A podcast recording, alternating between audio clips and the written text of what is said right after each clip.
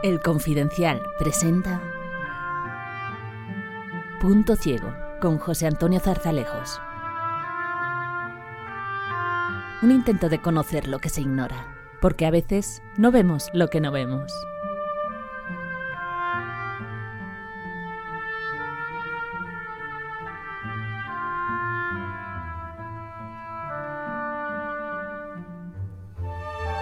Jordi, eh, ¿tienes la misma opinión que yo, Juaristi, según la cual las guerras civiles nunca acaban?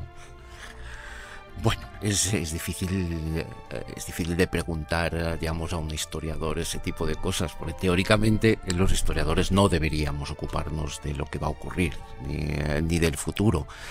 Uh, en todo caso, si nos lo planteamos en perspectiva histórica, podemos decir que la guerra civil no ha sido nada excepcional en, la historia de España, ni en la historia de la mayor parte de los países de Europa Occidental o de América eh, también y ya no digamos también en, eh, en otros en eh, el siglo XIX en España es una larga guerra civil suma de pequeñas guerras civiles y de otras no tan pequeñas la, la primera guerra carlista o la segunda guerra carlista y luego en el siglo XX, evidentemente, tenemos la, guerra civil española, que es un, de una intensidad y de una, de una potencia, uh, digamos, muy, muy grande que deja casi pequeñas a, a, guerras del siglo XIX, que han sido más largas, pero quizás no con el, ese nivel de, de, destrucción, de muerte.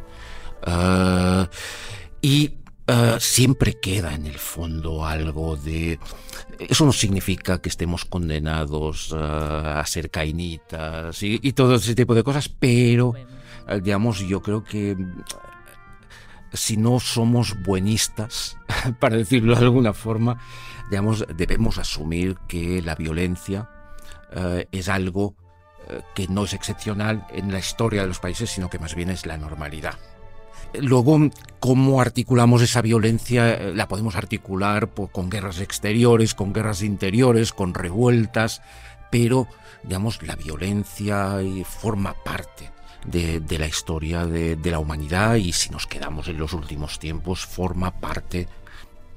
Eh, sin ningún tipo de dudas de, la historia. Y cosas que pensábamos hace 20 años que no ocurrirían las estamos viendo en este momento. Digamos eh, la guerra en Ucrania y, y, otros conflictos quizás ya habíamos pensado que todas esas cosas pasaban habían pasado en la historia. Por lo tanto esas cosas nunca acaban de desaparecer del todo lo único que se puede hacer eh, digamos es intentar Uh, digamos, uh, encontrar vías para, para, encauzar la convivencia.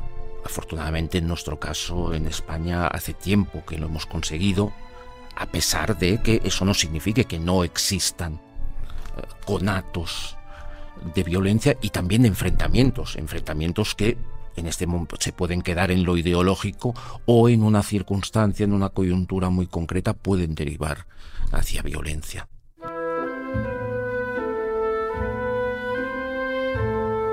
La verdad es que para, para mí es un gran uh, honor reiniciar la temporada de podcast de Punto Ciego con Jordi Canal. Jordi Canal es un historiador, historiador uh, catalán nacido en Olot, profesor uh, de historia en la Escuela de Altos Estudios en Ciencias Sociales de París, lleva siendo profesor docente de este importante centro de referencia desde 2001 y tiene una obra eh, dilatada, larga, profunda, interesantísima que iremos desgranando a lo largo de esta conversación. La pregunta inicial que te he hecho, Jordi, tiene que ver con eh, tu próximo libro. El próximo libro, editado por Silex, que saldrá en noviembre y que se titula Dios, patria, rey, carlismo y guerras civiles en España. Por eso te preguntaba si las guerras civiles acaban alguna vez o no lo hacen. Porque eh, en España tenemos en este momento un problema que no sé si tú abordas en este próximo libro, que es el de la llamada memoria histórica o memoria democrática, que está incidiendo eh, profundamente sobre eh, comportamientos políticos y decisiones de naturaleza pública y está generando un debate no solamente en las clases dirigentes, en los medios de comunicación, sino también en, la sociedad española. Eh, hay un libro muy reciente que, he leído hace muy poco tiempo, que compré en Israel, que se titulaba El monstruo de la memoria. Porque ah, los, judíos, lógicamente, manejan la cuestión del propio devenir de su pueblo. Pero da la sensación de que en España se está produciendo una visión muy retrospectiva y poco prospectiva del futuro. Y quizás en este momento donde eh, el independentismo, el nacionalismo, tanto catalán como vasco, parece regresar a posiciones que ya vimos en otros momentos anteriores de la historia y que creíamos superados, pues no lo están. ¿eh? Por eso mi pregunta es, ¿hay un país en Europa que haya mantenido durante dos siglos, como España, guerras carlistas que eran civiles, pero esa crudelísima eh, guerra civil en el 36 y el 39 con las consecuencias que ha tenido, ¿puedes encontrar algún otro país, alguna otra sociedad que haya tenido de forma tan eh, cíclica estos enfrentamientos? Mm. Fíjate, yo, diría que mm, eh, si lo miramos para el siglo XIX, mm, todas las sociedades de Europa Occidental y de América Latina eh, se construyen como Estado-nación eh, a través de guerras civiles. las propias guerras de independencia americanas son de alguna manera guerras civiles. Digamos, ahí no es eh, unas viejas naciones que renacen y luchan contra los españoles. Digamos, ahí se están enfrentando criollos contra criollos. Por tanto, toda la construcción del 19 es, se hace a través de las guerras civiles. Se hace con un doble eh, con una doble vía. Por una parte hay que construir, sobre todo en América, las fronteras de los nuevos estados-nación. Digamos, eso lleva a guerras, a la guerra del Pacífico, de la Triple Alianza, o un montón de guerras. Y luego hay conflictos internos para el control del propio territorio y para decidir en qué sentido se va a construir el Estado. En España, en el fondo, es lo que está ocurriendo, no lo de las fronteras, que está claro, eh, aunque bueno, están las, eh, las posesiones españolas en, eh, fuera de la península, que digamos que están en discusión a lo largo del 19. pero, digamos, en España también se viven esas guerras civiles para construir, en el fondo, el Estado-Nación. Un Estado-Nación en un sentido o en el otro, en un sentido más liberal, en un sentido más contrarrevolucionario. Y, eso no es muy distinto del, de Portugal, aunque Portugal la cronología sea más corta. Ellos han solucionado un poco ese problema ya en 1851. En España hasta 1876 no terminan las guerras carlistas. Los franceses, digamos, eh, están eh, luchando entre monarquía y república hasta 1880, con la Tercera República, con guerras civiles de por medio, la propia Comuna de París es una, es una guerra civil, los italianos en el fondo su unificación del Estado se hace también con conflictos internos, ellos, claro, la historiografía italiana lo ha, lo ha bautizado como el risorgimento, que parece que, que, ahí no se pelean, que se pelean solo con los de fuera, pero en el fondo se están peleando. El caso de Nápoles eh, es muy evidente. Yo creo que el gran, eh, la gran diferencia es que ese país que ha, que ha vivido una larga guerra civil, que se ha construido en una larga guerra civil, que termina en el 76 y que la restauración, aunque digamos, ahora, digamos, muchos critiquen eh, también eh, desde posiciones supuestamente progresistas lo que supuso la restauración. La restauración es un sistema que pone un cierto orden a un país que estaba eh, al borde del caos. Primera internacional, cantones, cantonalismo, guerra civil, guerra de Cuba, eh, cuatro, un montón de presidentes de la Primera República. Perdona, Jordi, que te, en este punto te interrumpa para enlazar lo que dices, porque es que estamos en el centenario del golpe del 23. En septiembre de 1923 es el pronunciamiento de Miguel Primo de Rivera, que era capitán general de Cataluña, y eh, bueno, da un golpe. Ese, ese golpe pues eh, tiene unas eh, derivaciones sobre la monarquía que era constitucional pero no parlamentaria y según coinciden muchos historiadores, pues es la que lleva al derrocamiento del sistema en el año 30-31 y viene la, República. Me voy a meter precisamente en este asunto por, por una razón, porque eh, en el golpe de 23 ya la historia de Cataluña, en ese momento la realidad de Cataluña tiene muchísimo peso en la decisión de Miguel Primo de Rivera, del dictador, y tiene también muchísimo peso en las clases medio altas de Cataluña. ¿Nos puedes explicar cómo fue aquel proceso hace un siglo? No, fíjate, déjame enlazarlo con lo que te decía hace un momento. Digamos, la restauración consigue terminar con, el, eh, con las guerras civiles. Lo que ocurre es que la restauración en el siglo XX entra en crisis. Exacto, eso, es a lo que me trataba de, referir. Y esa crisis, eh, yo creo que hay tres elementos que explican el, el golpe de Estado. digo que la cuestión catalana es uno, eh, la cuestión africana es el segundo. La militar, la africana, el eh, desastre de anual, exactamente, todo, todo, el todo el tema de eh, africano está plenamente en, esos debates desde, desde el 9. desde el 9 y a la, semana, la semana trágica. la semana trágica. y el 17 también. y luego está el tema social, digamos, que se ha desbordado.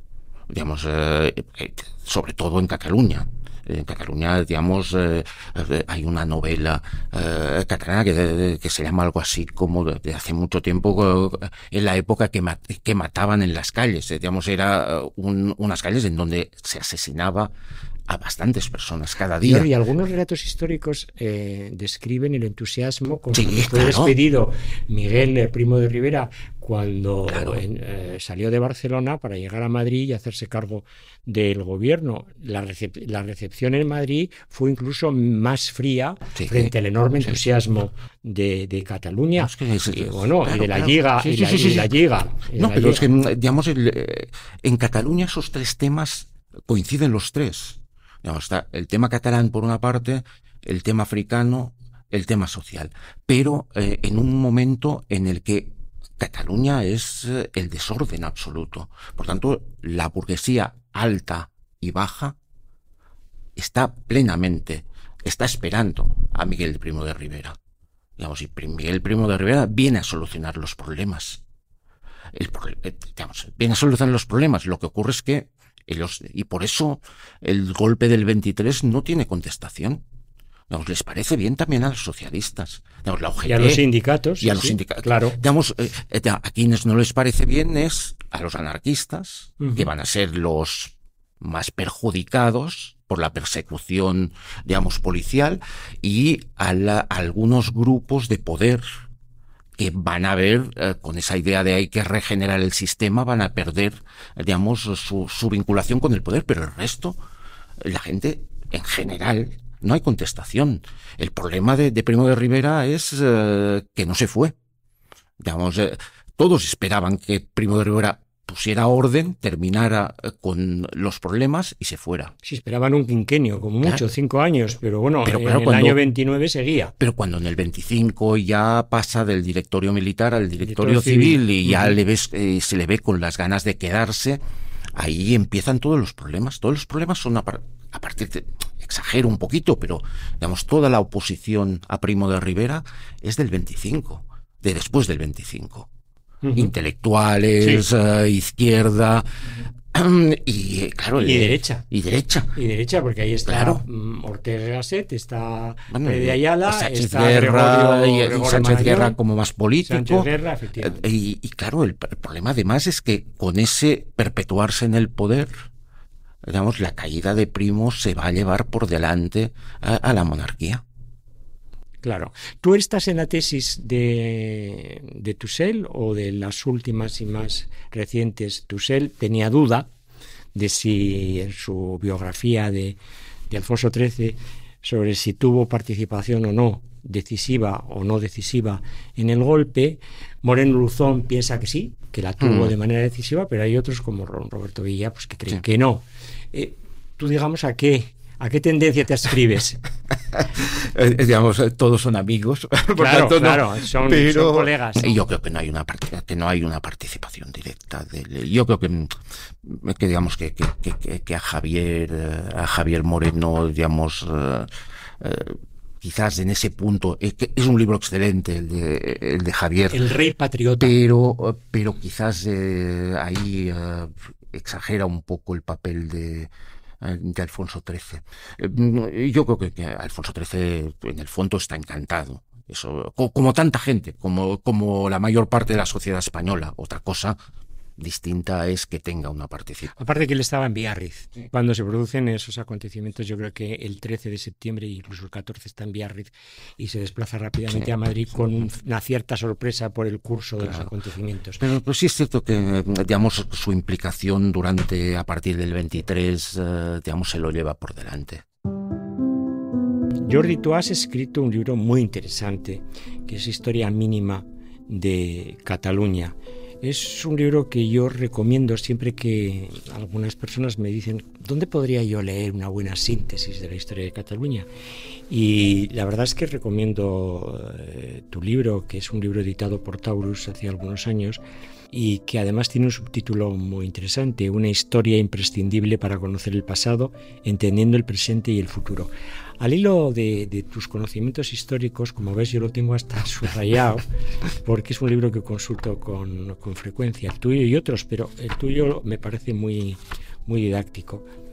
La inadaptación de Cataluña en el, conjunto de España eh, es también como una especie de, de permanente.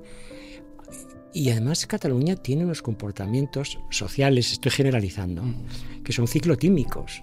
Por una parte, de euforia en su proyección al conjunto de España, incluso liderando, eh, como ocurrió con la transición, eh, ninguna comunidad mm, como Cataluña en, eh, en el voto de respaldo positivo a la Constitución, con padres constituyentes catalanes como Miquel Roca o como Soleturá.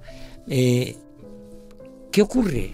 ¿Por qué eh, Cataluña de una forma cíclica se comporta enrabietada, enfurruñada, como decía Gaciel, y en, otras, en otros momentos se encuentra plácida y cómoda?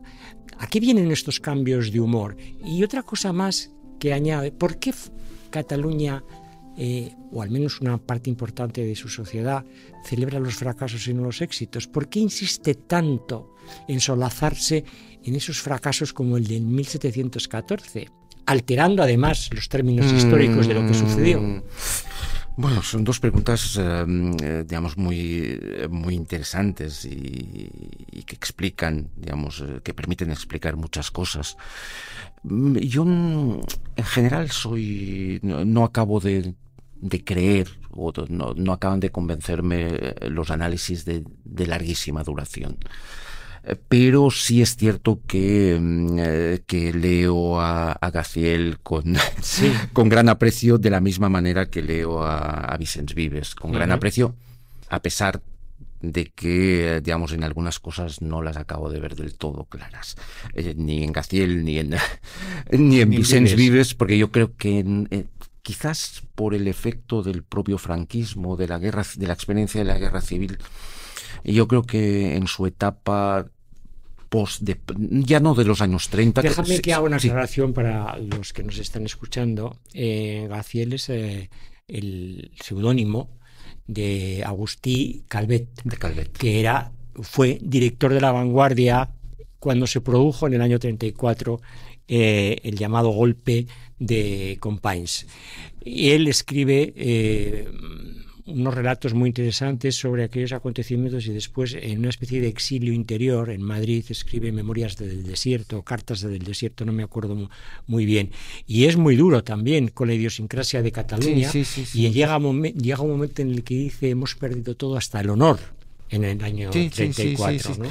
Vicens Vives es un historiador de referencia, siglo XX, que escribe Noticia de Cataluña y que tiene una gran incidencia en el ámbito intelectual y político de las clases dirigentes. te decía que, yo creo que los dos eh, quedan, digamos que hay una gran diferencia entre su, su obra de los años 30 y, y, su obra de los años 40 y 50. Digamos, yo creo que los dos quedaron muy tocados por la guerra.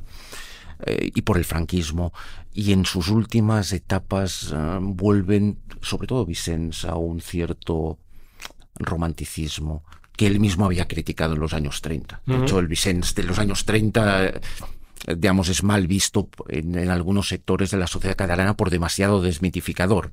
En cambio, acaba cayendo en, en la trampa del romanticismo al final. Pero, digamos, uh, una, vez, una vez dicho eso, yo creo que, que, que en alguna cosa tienen razón. Uh, lo de Vicens del Seny y la Rausa, digamos, eh, que tú decías, digamos, sí. que es otra manera de decirlo, ciclotímico, sí. digamos, pasamos por, eh, por etapas, eh, por, por, etapas distintas.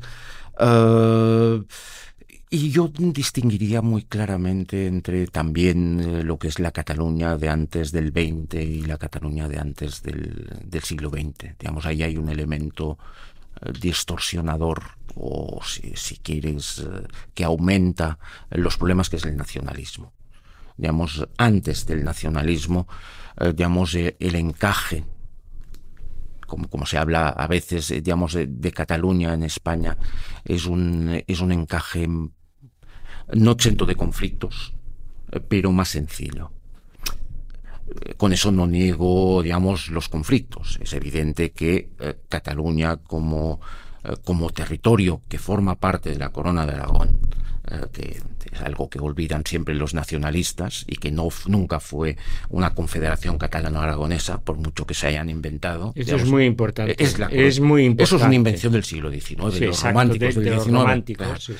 Digamos, es la corona de Aragón y la que está, en todo caso, la que está en relación con la corona de Castilla es la corona de Aragón. Eh, el nacionalismo catalán lo convierte en un problema de Cataluña, pero Cataluña es lo que es, no es un Estado, aunque digan los nacionalistas que sí. Cataluña en 1714, digamos, enlazando la primera y la segunda pregunta, en 1714, a diferencia de lo que dice el relato nacionalista, no es ni una nación ni un Estado. Y menos todavía que lo han añadido en los últimos tiempos, Uh, lo recuperó Fontana y la escuela, digamos, que creó en la Pompeu Fabra, tampoco fue la sociedad más democrática uh, del mundo a finales del siglo XVIII. Perdón, uh, del XVIII. No, del 17, perdón, del 17. Y por, por tanto, 1714 no se carga ni un Estado, ni una nación, ni una sociedad que estaba evolucionando como Gran Bretaña hacia la democracia. Eso es un invento. Te diría una cosa, coincidiendo con esto, yo creo que ocurre de forma similar en, en, los territorios vascos. Es decir, hasta que no llega a finales del 19 las tesis integristas, etnocentristas, mitológicas de Sabino Arana, la sociedad eh, vasca, que no es unitaria, nunca había tenido primero una relación interna como corpus eh, jurídico mm. conjunto. Álava, Vizcaya y Guipúzcoa eran tres realidades diferentes con incorporaciones diferentes también al Reino de Castilla, temporalmente. Pero es verdad que el nacionalismo, que, que, el Partido Nacionalista Vasco está, digamos, creado en torno a 1895, eh, es cuando crea eh, la mitología, por una parte muy remota, ¿eh? y por otra parte muy próxima. La bandera. Exactamente. La bandera, por ejemplo, es una creación, por cierto, con una influencia catalana extraordinaria, porque tanto eh, Sabino Arana como su hermano Luis se van con su madre a Barcelona para estudiar allí y después regresan a Bilbao con las ideas del romanticismo eh, catalán y lo implementan. Y efectivamente la bandera, la ecurriña, es la Cruz de San Andrés, es, un, digamos, un, un, mix de muchas mm, pulsiones. Sí, sí, que, Además tenemos ese, esa hoja en donde los dos hermanos dibujaron los colores y Exactamente, pero más Luis, más Luis que el propio Sabino. Quiero decirte que esa evolución de los nacionalismos eh, románticos mm. se produce casi al mismo tiempo eh, en Cataluña y ah, en el País Claro, pero y fíjate, y el, y el final, en el fondo también cronológicamente es el mismo. Digamos, el caso del PNV, digamos, tenemos la fecha de una fecha clara, 1894, 1895, para encontrar un partido nacionalista catalán fuerte hay que esperar a 1901 con la Liga, pero que ya es un partido de masas, que es otra cosa. Pero digamos, el nacionalismo catalán aparece a finales del siglo XIX, como en el, como en el País Vasco. Y, aparte, y primero surgen los nacionalistas, eh, que dicen que están recuperando una vieja nación. Lo que están haciendo es empezar a inventar una nación, que es otra cosa. Y eh, en Cataluña, que es, siempre ha sido un nacionalismo mucho más, a diferencia del vasco, más racial, eh, ha sido muy cultural, lingüístico, histórico, digamos, la clave está en inventarse una historia, y esa historia es la que inventa 1714. Es un relato, digamos, Cataluña es una nación viejísima, de la época de Carlomagno, de las más antiguas de Europa, que avanza y se convierte en Estado ya después del año 1000 prácticamente. Olvida, la corona de Aragón no existe. Digamos, eh, Cataluña va haciendo, empieza a enfrentarse con Castilla y eso acaba terminando conflictos uno detrás de otro, todos leídos en esa clave de una nación que, y un Estado que están evolucionando, y en 1714 vienen los españoles y se lo cargan todo. E-, ese es el relato. Eh, en 1714 se quedan sin democracia, sin nación y sin Estado, según el relato nacionalista, cosas que no existían. Y el relato nacionalista continúa Digamos, la nación la recuperan a finales del siglo XIX con el primero con la Renaixença y luego con el nacionalismo catalán. La democracia todavía no la han recuperado. Siguen pidiendo en el proceso nos demostró, digamos, que siguen pidiendo democracia.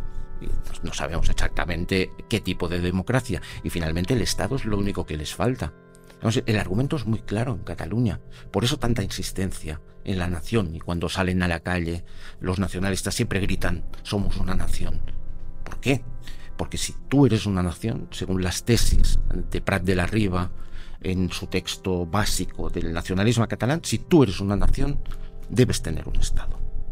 Eh, que, es donde estamos ahora también. Convendría también decirle que, ah, también eh, subrayar un aspecto que no piden una nación cultural, lo están pidiendo una nación política, es decir, una nación que recaba para sí la soberanía. ¿eh? Esto es muy importante. El Tribunal Constitucional, eh, con, el preámbulo, dijo claramente que la única nación política titular de la soberanía que conocía la Constitución española era la nación española. Sin negar, sin embargo, que desde el punto de vista histórico o desde el punto de vista lingüístico cultural pudiese hablarse de las nacionalidades, efectivamente, incluso de una nación histórica, bueno, pero no como construcción política soberana y como un actor histórico de esas características que, como acabas de subrayar, no ha existido. Y eso se puede decir exactamente lo mismo para el país, para el País Vasco. Pero hay elementos de psicología colectiva eh, que tú has mencionado, la Rausha y el eh, Seny, que, que, están muy presentes y hay que explicarlos, porque cuando tú escribes en Editorial Península, un libro también igualmente interesante como todos los tuyos, sobre el proceso soberanista, lo titulas Con permiso de Kafka. Eh, y el título es ya muy sugestivo de que ahí hay un inconsciente colectivo muy llamativo porque lo subtitulas El proceso independentista en Cataluña. La, la, cuestión que está enlazada con lo que te preguntaba es, ¿este es un momento de rausa? ¿Este es un momento que pasará como han pasado otros episodios? ¿Volveremos al fervor eh, constitucionalista, democrático, de, de, mil, desde 1975 a 1978? Yo creo que no. ¿Crees que no? Creo que no. ¿No vamos a volver? Yo creo que no. Es decir, eh, yo creo que el nacionalismo eh, catalán y el vasco también, pero desde la, desde la propia transición, quizás lo que han variado son las formas. Digamos, Pujol tenía unas formas determinadas. A pesar de todo y de lo que podamos pensar de Pujol, finalmente era un algo más parecido a un hombre de Estado que Puigdemont y los que han venido después. Digamos, hemos ido empeorando todavía más eh, con, eh, con, el tiempo, pero siempre han jugado a algo que les ha dado muchos réditos, que es eh, ir avanzando y en un avance que nunca puede ser que nunca se puede revertir. Todo lo si nos lo miramos desde la transición, digamos, todo lo que se ha ido consiguiendo poco a poco, sea vía negociaciones, sea en un primer momento también por el prestigio nacionalista, sobre todo en la izquierda, como compañeros de viajes eh, del antifranquismo, que se cedió mucho más de lo que se debería haber cedido seguramente, pero eso lo podemos decir ahora que lo vemos con perspectiva, pero digamos, se hizo un tratamiento del nacionalismo muy benévolo, como compañeros de causa. Eh, y el nacionalismo se ha ido aprovechando de eso, y el nacionalismo es, un, es una ideología eh, que no retrocede, digamos que está permanentemente en movimiento y permanentemente avanza. Y por lo tanto, llevamos desde la transición un avance progresivo, que hasta el nacimiento del proceso, digamos, era un avance que dependía de negociaciones múltiples eh, de, que llevaba Pujol o quien sea. Luego entramos en otra fase yo, yo, creo que el, que el 2000, 2003, 2004 es un momento clave. Yo siempre pienso que el proceso para mí empezó ahí. Y empezó por los problemas en Cataluña, de la sucesión de Pujol y de todos los que quedaron. Estás refiriendo al gobierno de Pascual Maragall con la Esquerra Republicana de Cataluña. Yo creo que hay, es decir, tanto el gobierno que abrió la vía del estatut, que no era necesaria y que nadie pedía, en la sociedad, Digamos, otra cosa era la clase política. Eh, Maragall necesitaba legitimarse como para ser tan legítimo nacionalista, de manera nacionalista como Pujol, y abre la vía del estatut, que es una borrada, y ya hemos visto dónde nos nos ha llevado, pero es que al mismo tiempo toda una clase política nacionalista que ya se había repartido los despachos, es que ya se había repartido las carteras, que era la nueva generación, digamos, para simplificar, de los hijos de Pujol, digamos, esos ya se veían en la Generalitat y controlando la Generalitat 20 años más. Por tanto, 2003 es algo muy duro.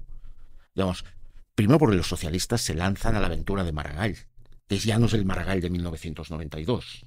En absoluto. Es un Maragall nacionalista, claramente nacionalista, que pretende ser tanto o más nacionalista que Perdona que te interrumpa, Jordi. Entonces, digamos que la izquierda, eh, en este caso el, PSC, tiene un protagonismo eh, subrayable en el inicio mm, del proceso soberanista.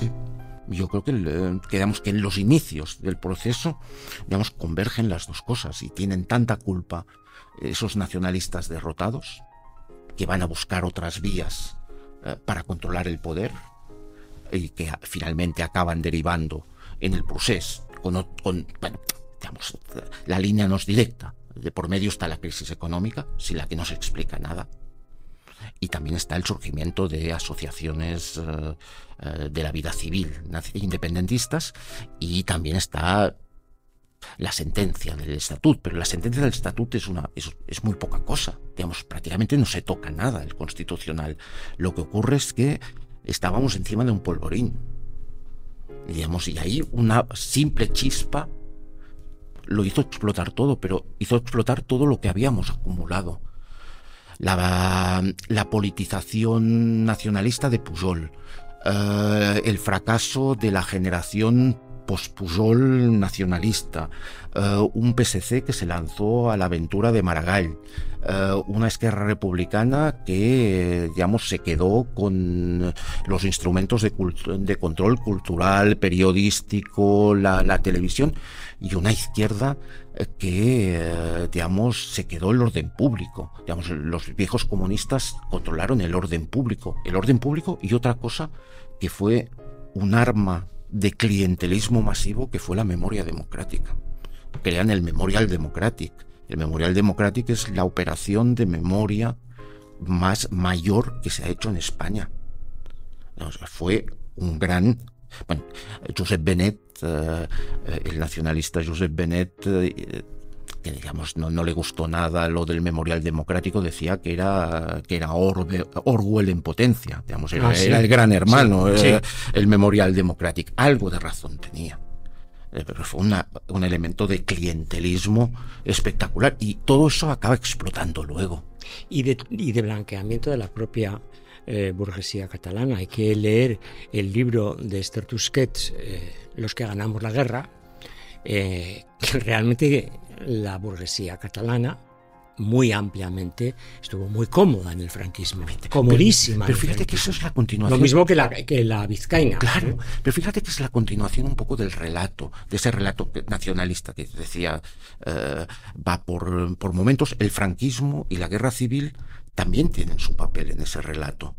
Eh, la, guerra, la, guerra, civil es una guerra contra Cataluña en ese relato. Y no es cierto. y no es cierto. No es cierto en absoluto. Y el franquismo, digamos, es un poco lo mismo que se inventaron los franceses después de salir de Vichy y salir ganadores después de haber perdido la Segunda Guerra Mundial, pero están en el bando de los ganadores, se inventan una memoria resistencialista a la que se apuntan tanto los golistas como los comunistas que dice, digamos, aquí los franceses no queríamos, no éramos colaboracionistas, digamos, estábamos ahí, todos éramos resistentes en potencia, pero había algunos traidores, digamos. Y se olvidan de Vichy, y se olvida del antisemitismo y del colaboracionismo con los nazis, con los judíos. Y en, Cataluña, digamos, no, está ese problema, pero hacen lo mismo. Digamos, en, después del 39, Cataluña parece que, eh, digamos, todos se olvidan de cómo recibieron a Franco en Barcelona eh, al final de la guerra civil. Digamos, ahí parece que todo el mundo es resistente o antifranquista en potencia. Y eso no es cierto. Y eso los historiadores hemos contribuido mucho a ello. Muchas de las historias de, de Cataluña y de España que tratan la época del franquismo dejan inexplicable, inexplicado el por qué el franquismo dura tanto tiempo. Es decir, si había tantos antifranquistas. ¿Cómo no cayó antes, no? Duró 40 años. Claro. Y murió en la cama el dictador. Claro, si lo que hacemos es exagerar el antifranquismo, luego ¿cómo explicamos que eso, que eso terminara de esa manera? Yo creo que hay que darle la vuelta y hay que asumir el pasado que, que haya que asumir. Eh, Jordi, eh, entonces estamos más en las tesis de Ortega que de Azaña, en el 32, cuando Ortega decía, bueno, vamos a conllevarnos porque este asunto no tiene solución, y Azaña, con esa especie de adanismo que ha tenido la izquierda española, diciendo, no, no, hay que ser optimistas, el estatuto resuelve el problema, y solo dos años después ya se vio que aquello no resolvía nada. Ya vimos también que Maciá tuvo sus escarceos en el año 31, que el gobierno provisional de la República tuvo que tuvo que enviar allí emisarios y decirle al señor Maciá, quieto parado, habrá un estatuto, pero no te precipites. Entonces, ¿en qué estamos? ¿Estamos en las tesis, eh, digamos, optimistas de hazaña? ¿Estamos en las tesis realistas o pesimistas de, Ortega? Porque tú dices, el nacionalismo no retrocederá. Entonces, ¿no tenemos una solución? No, yo en ese sentido yo soy, yo soy mucho más orteguiano. Digamos, en este momento a corto plazo y a medio plazo a mí me parece que no hay solución. Digamos, eh, mm, eso de eh, vamos a ceder un poquito más, eh, la comparación, perdona, perdóname y que los, los que nos oigan eh, perdonen la comparación, pero porque estoy comparando cosas distintas eh, y no quiero que se diga que he dicho cosas que no he dicho. No, no, pero, tranquilo, ahí explícate el tiempo que necesites. Pero recuerda un poco las posiciones de las potencias europeas frente a Hitler eh, en la segunda mitad de los años 30. Dice, bueno, lo de Checoslovaquia, no nos movamos, a ver si se conforma con Checoslovaquia, eh, luego llega a Polonia, eh, digamos. Aquí estamos, en el fondo estamos en lo mismo, digamos, eh, y es lo de ahora, digamos, el estatuto no les contenta, la revisión del estatuto tampoco, los indultos les parecen poco. ¿Y la amnistía? y la amnistía les va a parecer poco. La, bueno, la amnistía lo están diciendo, además, es que eh, es que yo no sé si la gente no, no quiere escucharles, pero vuelve a ser el... Eh, volveremos a hacerlo. Digamos, la amnistía es el primer paso, no es el paso, no es ningún paso final. La amnistía es el primer paso y cuando la amnistía se haya conseguido, iremos al referéndum. De autodeterminación. De autodeterminación. Y en medio eh, llegaremos también a algo a lo que tú aludías antes, que es al reconocimiento de Cataluña como nación política. Y evidentemente ese reconocimiento es las puertas abiertas al Estado. Bueno, eso nos lleva a una confederación que en el fondo es lo que late en muchos de los planteamientos actuales. Es decir, estamos unidos, pero estamos unidos por hilos confederales, con lo cual eh, nosotros somos soberanos y ponemos en común una serie de cosas. Por cierto, que ya las confederaciones no existen, porque Suiza dejó de ser una confederación y se convirtió en un federalismo. Vamos a avanzar porque vamos consumiendo el tiempo, pero yo quería referirme a dos eh, asuntos que tú has tratado de una manera, muy interesante. Tú tienes un libro que yo recomiendo extraordinariamente, 25 de julio de 1992, La Vuelta al Mundo de España. Es un relato sobre los Juegos Olímpicos. ¿Qué es lo que ocurre? Y es un libro, además, que mm, descubre ya allí una trama, ¿eh? una subtrama, más que una trama, que ya era independentista, pero también pone encima de la mesa a personajes como Pascual Maragall, alcalde de Barcelona, que luego deriva a esas posiciones eh, filo-nacionalistas, bueno, y en este momento hace unos años independentistas, claramente independentistas, y el partido eh, de los socialistas catalanes se convierte en una cantera de dirigentes para el independentismo en Esquerra y en Junts. ¿eh? Maragall, Nadal. Eh, bueno, eh, Joan Inés y Elena, eh, Ferran Mascarell, bueno, hay muchos, eh, hay pues muchos, hay muchos. Pero este es un momento en el que España se vuelca con Cataluña, 1992. Sí. ¿Qué ha quedado de aquello? Uh, um, yo creo que han quedado algunos recuerdos, pero, pero desde Cataluña, como mínimo, digamos, ha habido una, una clara voluntad de olvidarlo. Desde el, quiero decir desde el poder nacionalista, de olvidar 1992 como si no hubiera pasado. 1992 eh, es el, el último momento de, de, una Cataluña que ya no existe. Eh, que coincide con esa eh, lo que yo digo de la vuelta al mundo de España. es el punto álgido, me parece, de la construcción de la, de la España moderna. Por completo, por completo. Por completo.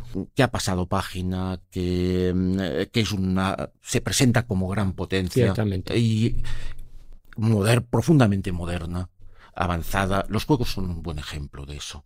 Eh, que tiene, que ha construido un Estado de las autonomías que más o menos ha dado una solución al problema que España arrastraba desde finales del siglo XIX, de cómo encajamos eso de las regiones que se pretenden también, eh, también naciones frente a la nación eh, frente a la nación española pero al mismo tiempo es también el, último momento de, una Cataluña que fue abierta eh, culturalmente potente mm, que en donde todo el mundo coexistía eh, sin demasiados problemas de ningún tipo pero digamos digamos es el punto álgido porque los Juegos Olímpicos lo visualizan también una Cataluña moderna, pero es una Cataluña que empieza a, que empieza a estar ruida. Eh, digamos que han empezado a, desmontarla desde abajo.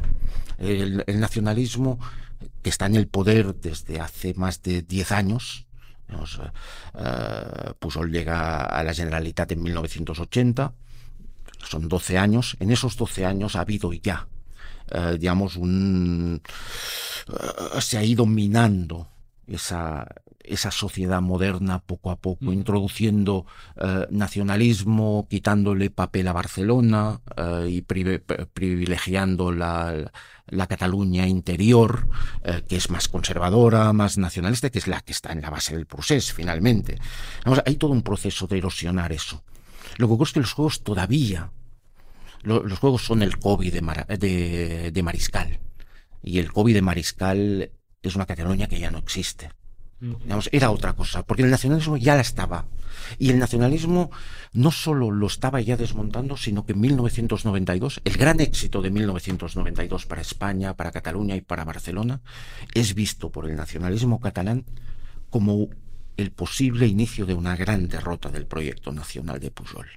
Y por lo tanto todo el proceso nacionalizador se intensifica después de 1992. Los nacionalistas catalanes no pueden soportar, para tomar una imagen gráfica, digamos, que el Camp Nou eh, esté mancillado por tantas banderas españolas. Con el príncipe de Asturias, de abanderado, eh, y del equipo olímpico español. Y ahí empiezan, es donde realmente hay, hay un salto cualitativo en la nacionalización que pone las bases para lo que vendrá después. Yo decía 2003-2004, inicio del proceso, pero sin lo, que, sin lo que ha hecho Pujol y el pujolismo antes, eso es impensable. Es un proceso profundo de nacionalización.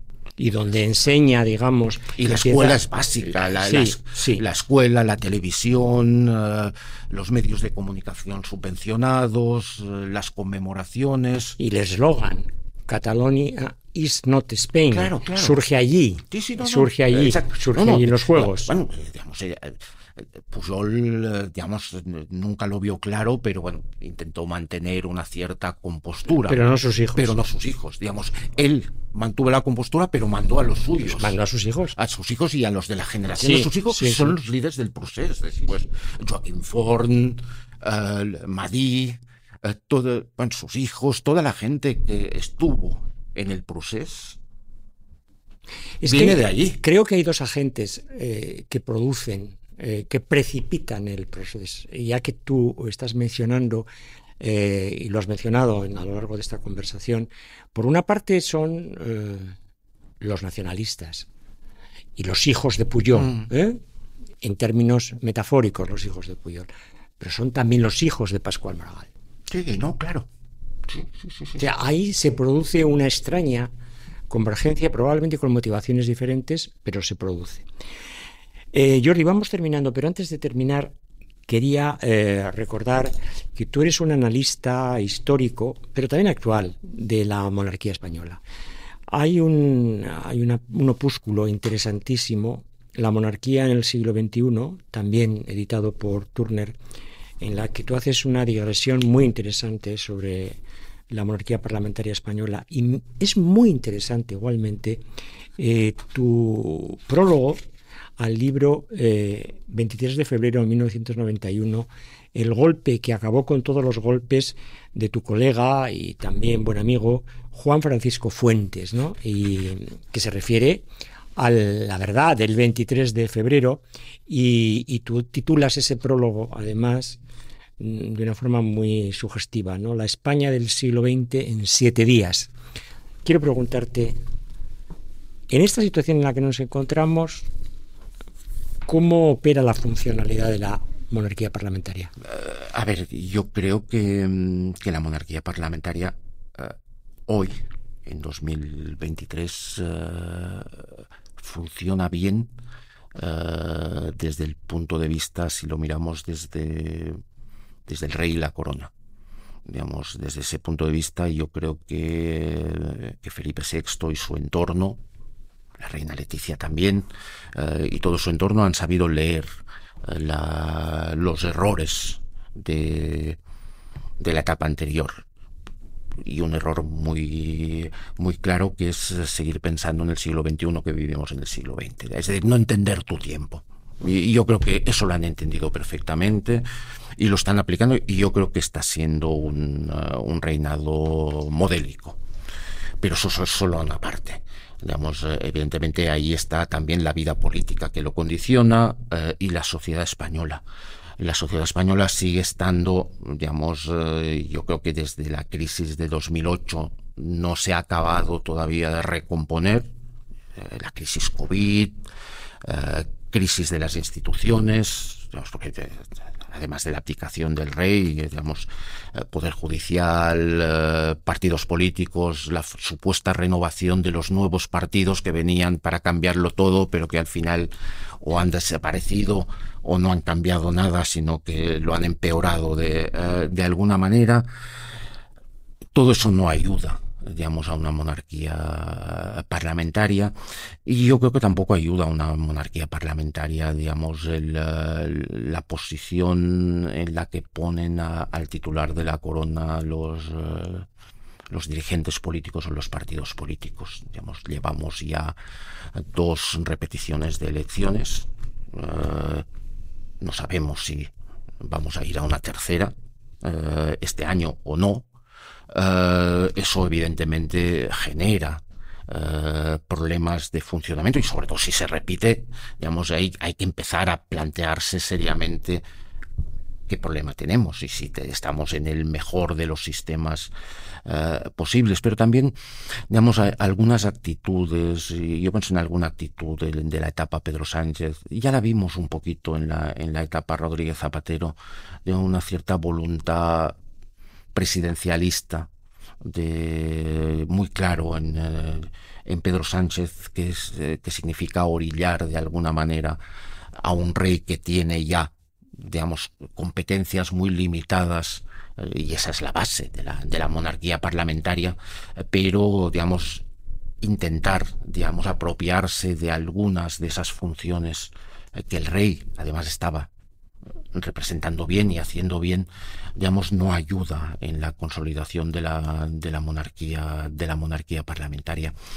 Entonces, yo creo que los, que tenemos un, un gran rey eh, que lo está haciendo muy bien, pero también sabemos que el futuro, para volver a, tu, pregunta del principio, si pensamos en el futuro, el futuro siempre está abierto.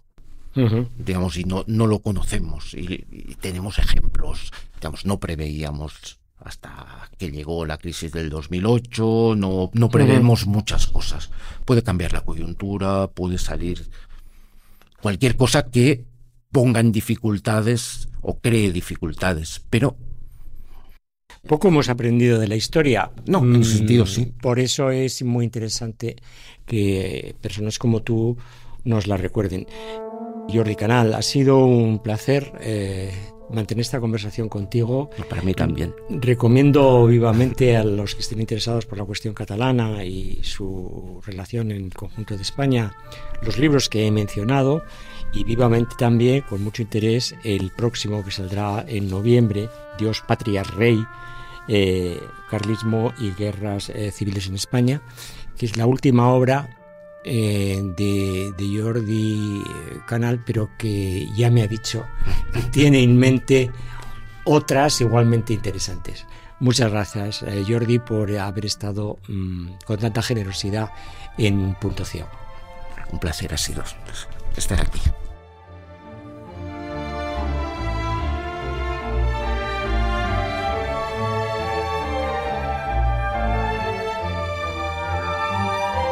Punto Ciego, el podcast del Confidencial, dirigido y presentado por José Antonio Zarzalejos, con la grabación y edición de Ana Schultz y la coordinación general de Antonio Martín.